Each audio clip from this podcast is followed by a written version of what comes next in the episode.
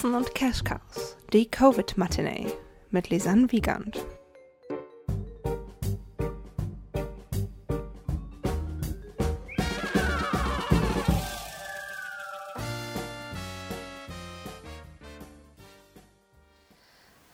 Hallo und herzlich willkommen zu einer neuen Covid-Matinee-Ausgabe von Katzen und Cash Cows.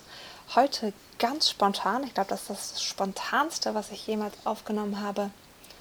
Heute Vormittag um 11 habe ich mich mit Lars Linhoff getroffen, äh, digital versteht sich, und habe eine kleine Folge aufgenommen. Lars wird euch gleich selbst erzählen, was er so macht und was er diesen Sommer vor allem gemacht hätte und wie er jetzt mit der freien Zeit umgeht. Viel Spaß beim Zuhören.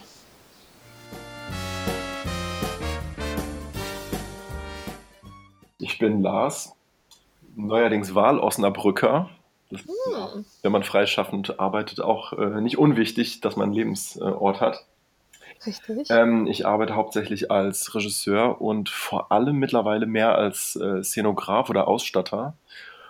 Und ähm, ja, suche eigentlich immer nach nach irgendwie Aufgaben, die mich reizen und deswegen wechselt das immer, ob ich tatsächlich gerade Regisseur bin oder Ausstatter oder für, für meine Stücke selbst äh, die Ausstattung mitentwickle. Mhm. Das ähm, ist immer schwierig dann zu sagen, was ich tatsächlich bin oder ich, ich will mich da gar nicht mehr so eingrenzen, weil sich das irgendwie von Job zu Job immer ein bisschen verschiebt. Cool. Also du bist so sehr 21. Jahrhundert im Grunde. Ganz flexibel. Naja, ich weiß gar nicht, ob das so flexibel ist, aber ich versuche es zumindest zu sein. Also, weil ich, ähm, ich habe mal versucht, für mich so eine, so eine Linie zu finden, was ich mhm. denn irgendwie bin oder was ich sein möchte und dann festgestellt, dass es irgendwie aus verschiedenen Gründen einfach gar nicht funktioniert, sich so festzulegen. Ja. Ähm, und man sich so ein bisschen den Jobs äh, anpassen muss oder den, den Chancen, die einem kommen. Mhm. So hat sich das dann irgendwie in den letzten Jahren entwickelt. Äh, ich finde es dann eigentlich nur schwierig, sich selbst so äh, zu definieren, was man jetzt tatsächlich ist, weil ich es manchmal ein bisschen schwierig finde, wenn man irgendwie so alles ist und äh, meint zu glauben, man kann alles. Und das ist ja eigentlich nicht der Fall, aber es gibt halt viele Dinge, die mich jetzt speziell irgendwie interessieren und dann versuche ich die zu machen und ja, und so komme ich auf jeden Fall gut durch und habe keine Langeweile.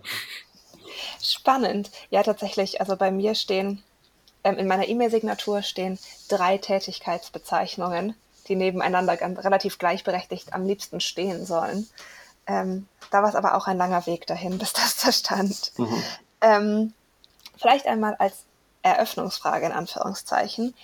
Ähm, eine Frage, die, glaube ich, momentan ganz wichtig ist, weil wir uns ja alle gerade nicht sehen und richtig treffen können. Wie geht es dir?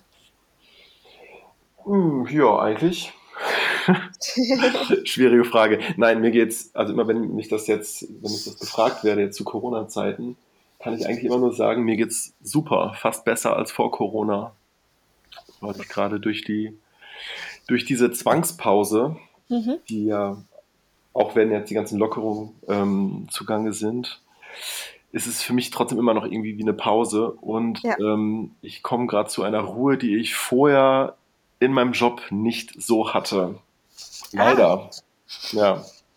Und ich merke gerade, was es für, ähm, wie gut einem diese Pause oder wie gut mir diese Pause tut. Vor allem auch auf die Arbeit bezogen, weil man auf einmal mhm. viel, also ich merke gerade, dass ich viel, viel entspannter äh, an meine Arbeit gehen kann als, als vorher, ich, weil ich eben diese Zeit habe und keine Deadlines und ähm, nicht das Gefühl habe, ich müsste jetzt innerhalb von ein paar Tagen irgendetwas abliefern und dadurch komme ich in ganz andere Sphären irgendwie bei meiner Arbeit. Cool. Und wenn du diese Ruhe jetzt nicht gerade hättest, das heißt, wenn nicht gerade globale Pandemie wäre, was würdest du dann gerade oder jetzt diesen Sommer oder den kommenden Sommer über machen? Dann wäre ich jetzt gerade wahrscheinlich auch in diesem Moment ähm, an einer Freilichtbühne hier in der Nähe von Osnabrück. Mhm. Und ich würde mit äh, knapp 50 Beteiligten äh, das Musical zum Sterben schön auf die Bühne bringen. Aha. inszenieren und die Ausstattung machen. Zum Sterben schön ist von Marc Schubring und Wolfgang Adenberg? Genau, ja. Sehr gut. Ähm, und das ist eine Laiengruppe oder halbprofessionell oder professionell?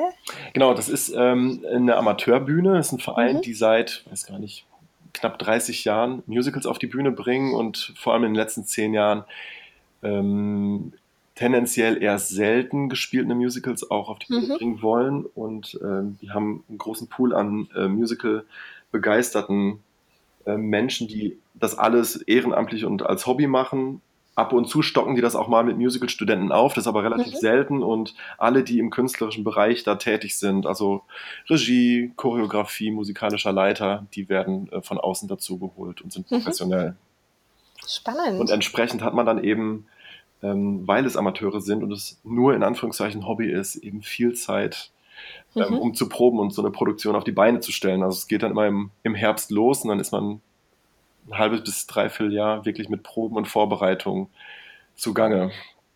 Ja, Wahnsinn. Also ihr habt dann ja wahrscheinlich wirklich irgendwie drei, vier, fünf Monate geprobt, bevor das alles gestoppt wurde, oder? Ja. Also ja, tatsächlich haben wir nur, also wir hatten einen offiziellen Probenstart im Januar. Mhm, okay. Also dann bis Mitte März. Ich habe es gerade so geschafft, mit, ähm, mit, den, mit den Hauptdarstellern, mit den größeren Rollen das Stück einmal durchzukriegen in den sechs Krass. Wochen. Und die Choreografen hat nebenbei schon Ensemble-Szenen oder ähm, die größeren äh, Choreografien angelegt, aber ähm, ja, es, wir waren noch weit von, äh, von einem aufführungsreifen Stadium ab. Weil wir eben ah. erst die Hälfte der Probenzeit auch rum hatten. Ja. Also. Aber wie fühlt sich das an, quasi so mittendrin gestoppt zu werden und nicht weitermachen zu können? Mm, Puh, schwierig. Also, ähm, das ist ja alles irgendwie momentan so phasenweise. Mhm. Ähm, wir hatten, als wir die Proben gestoppt haben, sowieso einen kleinen Probenstopp, weil, wir, mhm. weil die Osterferien kamen. Ah, ja. Und da wird eigentlich nicht geprobt. Das heißt, wir hätten eh aufgehört oder unterbrochen. Und ähm, dadurch, dass es, also unsere Freilichtbühne hatte relativ spät erst die Saison abgesagt. Andere Freilichtbühnen mhm. waren da schon, die haben ja sofort gesagt, wir können diesen Sommer nicht spielen. Das war bei uns eben anders. Die haben das noch, die Entscheidung relativ äh, weit, ähm, weit äh, von sich weggeschoben. Mhm. Deswegen, also es war natürlich irgendwie, konnte man sich schon denken, es wird nicht stattfinden, wenn man, was man alles so hört. Aber man, wir haben dann trotzdem immer noch überlegt, was es irgendwie für Möglichkeiten geben könnte, oder wie viel Probenzeit wir tatsächlich noch brauchen, wie viel Proben wir noch aussetzen könnten, damit mhm. es doch noch zu irgendeiner Premiere kommt. Und deswegen war das eher so ein schleichender Prozess. Und ähm, als dann die Entscheidung kam, dass ähm, unsere Saison auch in den nächsten Sommer verschoben wird, da war das dann also für mich relativ in Ordnung, weil ich weiß, ich kann das, ähm, ich kann die Arbeit zu Ende bringen und es wird auf jeden mhm. Fall ein Ergebnis kommen und ich persönlich finde es auch immer schön, wenn man noch mehr Zeit bekommt, ähm, um das Ganze mal irgendwie sacken zu lassen. Mhm. Ähm, weil man dann natürlich noch mal mehr Zeit hat, die Kostüme zu überdenken, das Bühnenbild zu überdenken, zu gucken, okay, was habe ich jetzt eigentlich in den ersten drei Monaten geprobt? Ja. Ähm, und dann kann man da noch mal ganz frisch irgendwie dran gehen. Aber mir tut es vor allem für alle Mitwirkenden leid, weil das mhm. ist halt eben deren Hobby und für viele, die da irgendwie schon seit 10, 15 Jahren auch an der Bühne sind, das ist deren Sommer. Ich glaube, das ist ja an allen Freilichtbühnen so, dass das ja. das Hobby ist und das Hobby prägt den Sommer. Und das, bei denen wird das dann eher eine Lehre sein als bei mir. Oh, das ist aber wie schön, wie du das gesagt hast jetzt gerade. Ähm, ja, tatsächlich. Ich glaube, darüber denken wir tatsächlich auch alle relativ wenig nach. Ich habe gerade das Gefühl, wo wir uns so in dieser neuen Situation versuchen zu orientieren und natürlich auch die Politiker und alle, ähm, ist es durchaus schwierig, sozusagen das Ausmaß des Ganzen anzusehen. Mhm. Also jetzt, wenn wir jetzt an so ähm, Amateurgruppen denken oder eben auch an diese ganzen kleinen Städte, wo wirklich Freilichttheater oder ein Sommerfestspiel den ganzen Ort prägen über den Sommer. Ne? Also zum Beispiel, ich hab, bin ja so ein bisschen verbunden mit den Luisenburg-Festspielen in Wunsiedel, weil ja da jetzt auch im Sommer wieder Zucker gelaufen wäre, wofür ich letzten Sommer die Liedtexte übersetzt habe. Und wenn man sich da vorstellt, was da einfach dranhängt, also die ganzen Hoteliers, die ganzen Leute, die, die Ferienwohnungen vermieten, allein für die Darsteller, die irgendwie von Ende April bis Ende August ihre Wohnung vermietet hätten. Mhm. Das sind alles ja so sekundär, tertiäre Betroffene, die wir, glaube ich, immer noch nicht ganz auf dem Schirm haben. Also ich muss mich da immer total bewusst dran erinnern, das mitzudenken. Und das fängt halt schon bei so Sachen an wie, die Leute, die, also die Kreativen sind vielleicht damit okay oder haben sich damit abgefunden, weil es halt so vielen davon ge äh, so geht. Aber dass vielleicht die Leute, die jetzt bei dir im Ensemble wären, gerade ihren Beruf vielleicht nicht richtig ausüben können und dann auch noch ihr Hobby nicht machen können, das hat halt so einen Impact, den ich ganz spannend finde und über den ich jetzt auch gerade im Reden das erste Mal so nachdenke. Mhm. Ja, ich finde es auch spannend. Also es, bei mir ist es so, dass ich mich ähm, versuche, gar nicht so viel damit zu beschäftigen. Mhm. Deswegen kommen auch gar nicht so viele Geschichten oder, nein, Geschichten, das klingt jetzt so, so süß, aber von diesen Einzelschicksalen, egal mhm. ob groß oder klein, die kommen jetzt gar nicht so sehr an mich ran. Ja. Ähm, und dadurch, dass er jetzt auch schon, ich meine, wie lange läuft das Ganze jetzt schon? Knapp zwei Monate. Ja, gut zwei Monate sogar, genau. oder? Also meine Mutter ist seit 16. März im Homeoffice. Ja. Ja, genau, 16. März, das war der Montag, ne? Genau. So, ja, ab da rechne ich auch irgendwie alles so. Ähm, merkwürdig. Aber irgendwie in diesen zwei Monaten hat sich ja auch schon für irgendwie für jeden Mensch so, so viel verändert. Das ist ja nichts, mhm. äh, was irgendwie, okay, das ist jetzt die Situation, auf die kann ich mich jetzt einlassen und mit der muss ich jetzt irgendwie die nächsten zwei Monate noch oder bis Ende des Jahres, man weiß es ja nicht, einfach ja. leben, sondern es verändert sich ja so oft etwas. Ja. Und ähm, was ja auch irgendwie mit, mit dem, ja, mit, mit einem selbst irgendwie was macht und wer weiß, äh, also wie man in vier Wochen oder so plötzlich denkt und wie es einem damit geht oder dann eben nochmal drei Monate später oder wie man überhaupt dann zurückblickt, ja. was es mit einem macht. Ähm, ja, und wir können ja auch einfach gar nicht, gar nichts planen, weil wir wissen erstens nicht, geht es mit den Lockerungen so weiter oder wird es vielleicht wieder strenger, weil die Reproduktionszahl steigt oder ja. keine Ahnung. Ja, schwierig. dass irgendwie jegliche Form von Sicherheit, die man irgendwie so hat oder an der man sich so entlanghangeln kann, ist irgendwie weg. Ja. man ist so auf sich allein, äh, nicht allein, aber man ist auf sich gestellt und muss irgendwie gucken, dass man mhm. sich findet, ähm, gesund da durchzukommen und sich nicht davon kaputt machen zu lassen. Ja, ja ich habe das Gefühl, ähm, ich gucke mir manchmal so richtig dumme Videos im Internet an, machen wir, glaube ich, ja alle. Und neulich habe ich wieder so ein Video gesehen von so einem Staubsauger-Roboter. Und die fahren ja immer, wenn die so fahren, fahren die immer, bis sie irgendein Hindernis treffen. Und dann drehen die sich so ein bisschen und fahren in die andere Richtung, bis sie wieder ein Hindernis treffen und immer so weiter. Und ich habe das Gefühl, so sind wir gerade alle so ein bisschen, oder? Das ist ein, das ist ein schönes Bild. Ne? wir fahren einfach. Und ähm, wenn wir geistig flexibel sind, dann drehen wir uns, bis wir wieder fahren können. Und wenn nicht, dann nicht. Ja. Dann stehen wir auf irgendwelchen Straßen und demonstrieren gegen Corona-Beschränkungen. Ja. Naja, du hast es am Anfang schon erwähnt, dass ähm, du jetzt so zur Ruhe kommst, aber vielleicht einmal, äh, wie hat sich dein Alltag verändert in den letzten zwei Monaten? Hm. Ja, eigentlich wie wahrscheinlich bei allen, der Kalender ist leer. Ja. Hat tatsächlich ähm, vor Corona war mein Kalender voll mit irgendwelchen Terminen. Mhm. Gar nicht nur arbeitstechnisch, auch ganz viel Freizeitplanung, mhm. ähm, sodass ich teilweise wirklich acht Wochen im Voraus ähm, schon wusste, wann ich mal einen einzelnen freien Abend hatte. Krass. Und das war sehr befreiend, ähm, als dann mit Corona alles irgendwie nach und nach abgesagt wurde und ich auf einmal mhm. wieder merkte, ah, der nächste Termin, den ich irgendwie habe, könnte erst in vier Wochen vielleicht sein, wenn er denn stattfindet. Mhm. Das war schön. Ja, dadurch sind halt meine Tage komplett, ähm, komplett frei. Und ähm, ich habe in dem Sinne keinen keinen, keinen normalen Alltag. Also ist jetzt nicht so, dass ich irgendwie morgens um acht aufstehe, weil ich weiß, das und das mache ich jetzt den ganzen Tag. Ja. Ich, ich kann quasi in den Tag hineinleben, was schön ist. Manchmal ist es, wäre es auch schöner, eine Struktur zu haben, aber mhm. ähm, ja, so, so, ist das eigentlich gerade. Und ähm, ich habe angefangen, ähm, ach, so viel irgendwie aufzuarbeiten, ich, wieder mehr zu lesen, mehr Musik zu hören, was ich irgendwie nebenbei nie äh, gemacht habe, weil eben diese Ruhe nicht da war. Mhm. Und habe versucht dann irgendwie andere Wege zu finden, wieder kreativ zu sein. Und das ist jetzt eigentlich das, was mich jeden Tag so, ähm, jetzt wollte ich gerade sagen, durch den Tag bringt, aber das klingt so, so als wie so eine Beschäftigungsmaßnahme. das ist es nicht, aber damit bin ich jetzt wirklich von, von morgens bis abends beschäftigt. Mhm. Ja. Und ähm, ja, vielleicht davon abgeleitet, ähm, wie bleibst du in Kontakt zu deinem eigenen künstlerischen Schaffen, jetzt ja gerade, wo sozusagen die, die Auseinandersetzung mit den direkten Menschen, die man ja als Regisseur immer hat, nicht geht. Und ähm, du hast gesagt, du liest ganz viel, du machst, du hörst Musik an.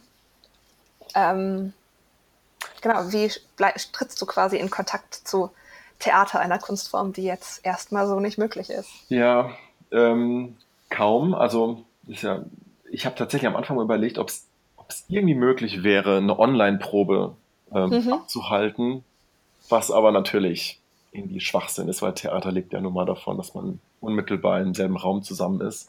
Mhm. Und damit war das dann für mich dann auch wirklich, mit Theater mache ich jetzt Pause.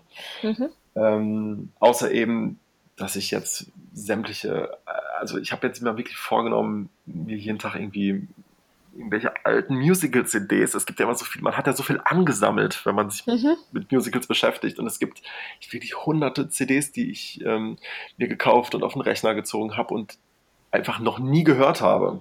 Mhm. Weil, ich meine, Musicals hört man ja auch nicht mal eben so nebenbei ja. beim Staubsaugen. Da muss man sie auch schon mal so ein bisschen zumindest zuhören oder so. Und damit habe ich angefangen. Tatsächlich. Was hast du da, was hast du da als letztes gehört? Ähm, einen, äh, ich, ich höre momentan sehr, sehr viele ähm, irgendwelche Schätze so von Stephen Sondheim noch. Mhm. Da habe ich im Internet ein, eine Radioaufzeichnung gefunden, ähm, zwölf Stunden Sondheim zum 75. Geburtstag. Eine, wow. eine, eine Live-Sendung, ja. Zwölf Stunden? Ja, da wurde äh, irgendwie aus New York zwölf Stunden am Stück gesendet. Weil da wurde geklotzt und nicht gekleckert. Ja. Ähm, und da kommen halt innerhalb der zwölf Stunden sämtliche Leute vorbei und werden kurz interviewt und singen was. Und auch, das ist total spannend, wenn man, also gerade für Menschen, die überhaupt irgendwie gar nichts mit Sondheim zu tun haben, weil man mhm. wirklich mal ähm, querbeet durch sein ganzes Schaffen irgendwie äh, ja, Lieder vorgesetzt bekommt, auch teilweise dann mal in ganz anderen äh, Versionen, mal also von, von Künstlern gesungen, die man auch so irgendwie noch gar nicht mhm. kannte oder in irgendwelchen Fassungen gesungen oder ähm, in verschiedenen Arrangements. Sehr interessant auf jeden Fall. Ich bin so froh, also abgesehen davon, dass das ein spannender Tipp ist, ähm, ich bin aber so froh, dass endlich mal wieder die Leute, die das Steven Sondheim Trinkspiel spielen beim Podcast, ähm, jetzt auch mal wieder trinken dürfen. Was ist denn das Steven Sondheim Trinkspiel? Na, weil wir, ähm, es gibt so eine Reihe von Folgen, da kommt in jeder Folge, sprechen wir sehr ausführlich über Steven Sondheim. Gerade so am Anfang und dann kommt es immer wieder. Und äh, wir haben uns dann irgendwann überlegt, es wäre irgendwie ganz geil, wenn ähm, es wird so viel Sondheim gesagt, dass man daraus wirklich ein Trinkspiel spielen machen könnte. Ja. Nämlich äh, immer, wenn jemand Sondheim sagt, oh Gott, die armen Leute, die das jetzt wirklich machen, die ähm, haben jetzt einen schönen Tag, würde ich sagen. Oh, Dann muss man äh, trinken. Nein, bitte nicht trinken. Hm. Alkohol kann sehr gefährlich sein, wenn man ihn falsch gebraucht. So, kurzer Disclaimer hier nach draußen. Klingt aber nach einem schönen Spiel. ähm, ja, da wollen wir es damit belassen. Ich sage das Wort auch nicht nochmal. Nein, kann man ruhig, muss man auch. Das ist ein wichtiger Mensch. Das ist ein ganz auf, wichtiger auf Mensch. Auf jeden Fall. Ich finde es auch mal wieder faszinierend, was er tatsächlich alles geschrieben hat. Und also, also gerade Interviews mit diesem Mann sind ja unglaublich spannend. Mhm. Der weiß ja einfach, was er da sagt und warum er gewisse Dinge gemacht hat. Ja. Und redet nicht irgendwie was daher. Also finde ich total toll. Und wenn man dann die Ruhe und die Zeit hat, sich damit wirklich mal zu beschäftigen, das ist doch auch schön. Ja, weil so gerade so CD-Aufnahmen von seinen Stücken sind ja auch nicht sowas, was du normalerweise so beim S-Bahn-Fahren hörst. Schwierig. Vielleicht wird ja. man dann auch ein bisschen aggressiv. Ähm, genau, aber ich ja. habe gesehen, oder das, darauf, darüber stolpert man, wenn man dir auf Social Media folgt, du malst auch ganz viel gerade, oder? Ja, das ähm, hat auch irgendwie direkt an diesem, an diesem 16. März angefangen. Uh, Deswegen ist genau, es auch nicht ein Datum. Ähm, genau, ich, also das fing halt an, irgendwie, ich, ich, ich habe während des Abis äh, schon überlegt, irgendwie irgendwas mit Kunst, Design, mhm. Grafikdesign, Illustration zu studieren. Und ähm, habe dann aber nicht, ich habe es nicht gemacht, aus verschiedenen mhm. Gründen. Und ähm, habe mich dann ja, ich wollte lieber Theater machen. So. Mhm. Und irgendwie hat, ich beschäftige mich aber immer wieder mit, mit Illustration und mit Design, weil ich das total spannend finde. Und habe dann auch immer mal wieder das Bedürfnis gehabt, mal, mal wieder da weiterzumachen oder anzufangen. Mhm. Und hab's nie gemacht. So, weil man hat ja immer anderes zu tun, ne? Richtig. Und ich, dann habe ich letztes Jahr mir Material gekauft, wo ich wusste, damit will ich jetzt mal was machen. Und es hat dann noch mal ein halbes Jahr gedauert und erster Tag vom Lockdown, da habe ich dann gesagt, so, jetzt habe ich Ruhe, jetzt habe ich Zeit, ähm, ich muss nichts abliefern, ich kann einfach nur ausprobieren und einfach mal machen, worauf ich Bock mhm. habe. Und dadurch, dass ich so entspannt war, ähm, und diese Ruhe hat, ich glaube, das wird jetzt so ein, das müsste jetzt ein Trinkspiel sein. Ich weiß nicht, wie oft ich mittlerweile Ruhe, Ruhe gesagt habe, aber ich, das ist so ein Begriff gerade äh, für mich, mhm. ähm, den ich so halt auch noch nicht kannte. Ja, und dann habe ich angefangen zu zeichnen, zu malen. Das klingt immer so, ja, so süß. Und habe ähm, dann irgendwann gedacht, ach komm, ich habe jetzt ein Bild hier gemacht, ich poste das jetzt einfach mal auf Instagram. Mhm. Das hat mich äh, auch echt einiges an Überwindung gekostet, weil also ich folge natürlich auch irgendwie einigen äh, Künstlern auf Instagram, die ich wirklich, wirklich, wirklich toll finde mhm. und mit denen ich mich gar nicht irgendwie messen lassen kann oder möchte. Und wenn ich dann denke, ja, aber wenn ich das jetzt poste, dann ist das ja auch online und dann ist es theoretisch, wenn ich es nicht lösche, immer dort sichtbar und dann nachher kriege ich irgendeinen Shitstorm ab oder was auch immer oder was maßt der Typ sich an, sowas jetzt online zu setzen oder ja. Und dann kam überraschenderweise, ich habe meinen Mut zusammengenommen, hab's gepostet, mhm. kam überraschenderweise sehr viel positive Rückmeldung. Ja. Und dann habe ich das einfach mal täglich gemacht. Ich habe jeden Tag mindestens ein Bild irgendwie gemacht und dann online gesetzt. Mhm. Und es kam immer mehr positive Rückmeldungen. Dann habe ich irgendwann gesagt, so, äh, man muss jetzt auch gucken, wie das Geld reinkommen kann. Und dann habe ich Aufrufe gestartet und gesagt, schickt mir eure Aufträge, ich mache alles, was ihr wollt. Mhm. Also was mit Zeichnen und Malen zu tun hat. Und dann, ähm, da kam dann, ja, da habe ich sämtliche Nachrichten und E-Mails bekommen und da war dann auch wirklich alles dabei von ähm, Babyfotos, Häuser, Tierfotos bis hin zu, ich möchte ein Buch rausbringen und suche jemanden, der Bilder macht, bis zu CD-Illustrationen und so, wo ich jetzt querbeet mich durch sämtliche Aufträge abarbeite und ähm, ja, daran arbeite und irgendwie einen Stil entwickle und weitermache und das Ganze aber in so einem Rahmen, dadurch, dass ich ja Ruhe und Zeit habe, mhm. ähm, dass, Prost. Den, dass ich den Spaß auch nicht dran verliere. Mhm. Sondern wirklich einfach gucke, wie ich Lust drauf habe, was draus zu machen und ja. Das nimmt gerade so ganz andere. Also, das hätte ich jetzt vor acht Wochen nicht gedacht, dass es mhm. so weit kommt. Das hat sich jetzt alles so entwickelt. Ja. Spannend. Äh, du sprichst mit mir. Ich ähm, kann äh, sowas überhaupt nicht.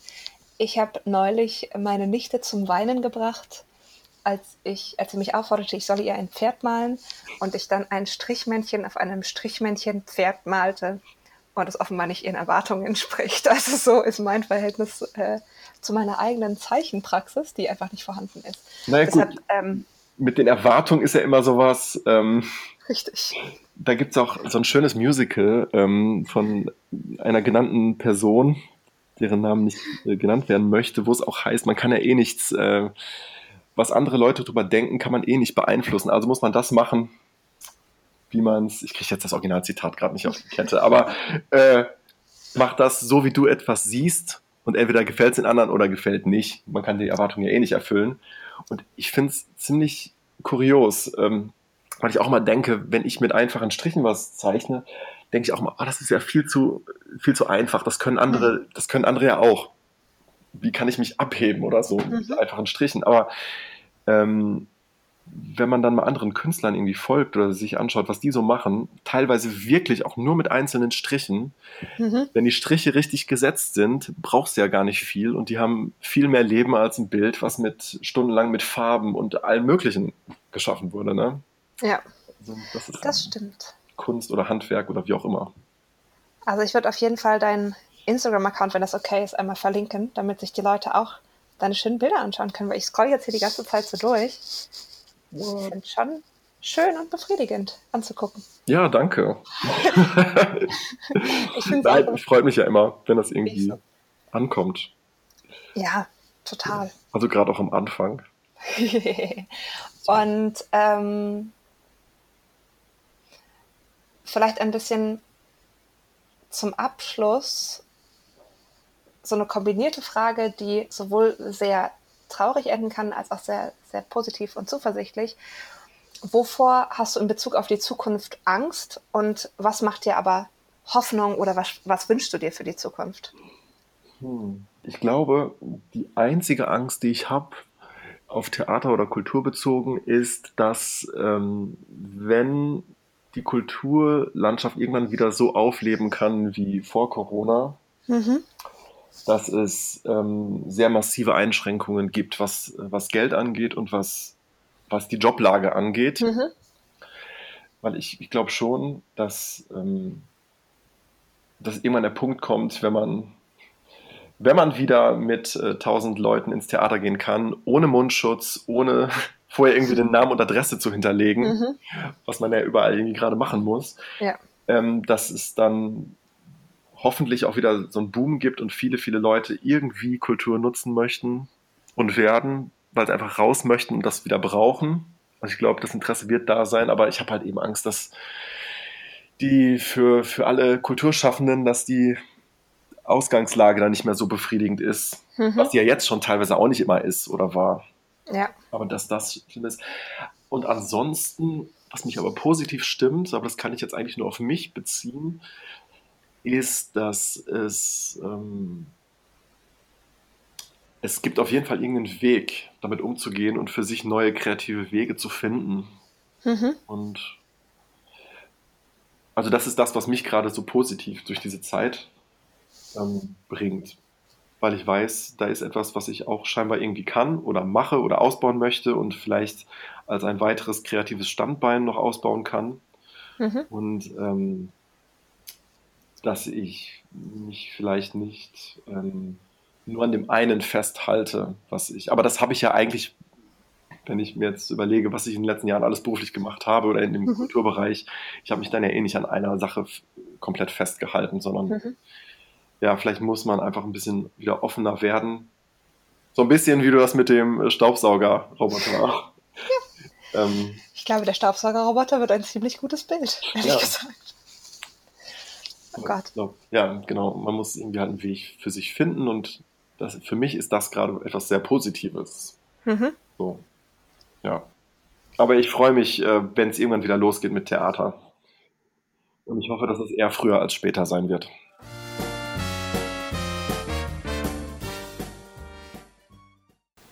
Das war sie, die fünfte Covid-Matinee bisher. Ich hoffe, auch die hat euch wieder Spaß gemacht und ihr habt eine kleine neue Perspektive kennengelernt. Wie immer, wenn ihr Fragen, Wünsche oder Anmerkungen habt, schickt sie gerne per E-Mail an katzen.und.cashcows.gmail.com oder als Nachricht auf Facebook oder Instagram jeweils an Katzen und Cashcows wenn ihr den Podcast gerne hört und alle zwei Wochen für eine lange Folge, aber auch zwischendurch für die kurzen immer wieder gerne hierher kommt, dann abonniert den Podcast doch und wenn ihr gerade bei Apple Podcasts zuhört, würde ich mich freuen, wenn ihr ihn bewertet oder sogar einen Kommentar hinterlasst. Und dann bleibt mir auch schon nichts mehr anderes zu sagen, außer bleibt gesund, passt auf euch auf, habt eine musikalische Zeit und guckt auch mal hinter die Kulissen. Ciao!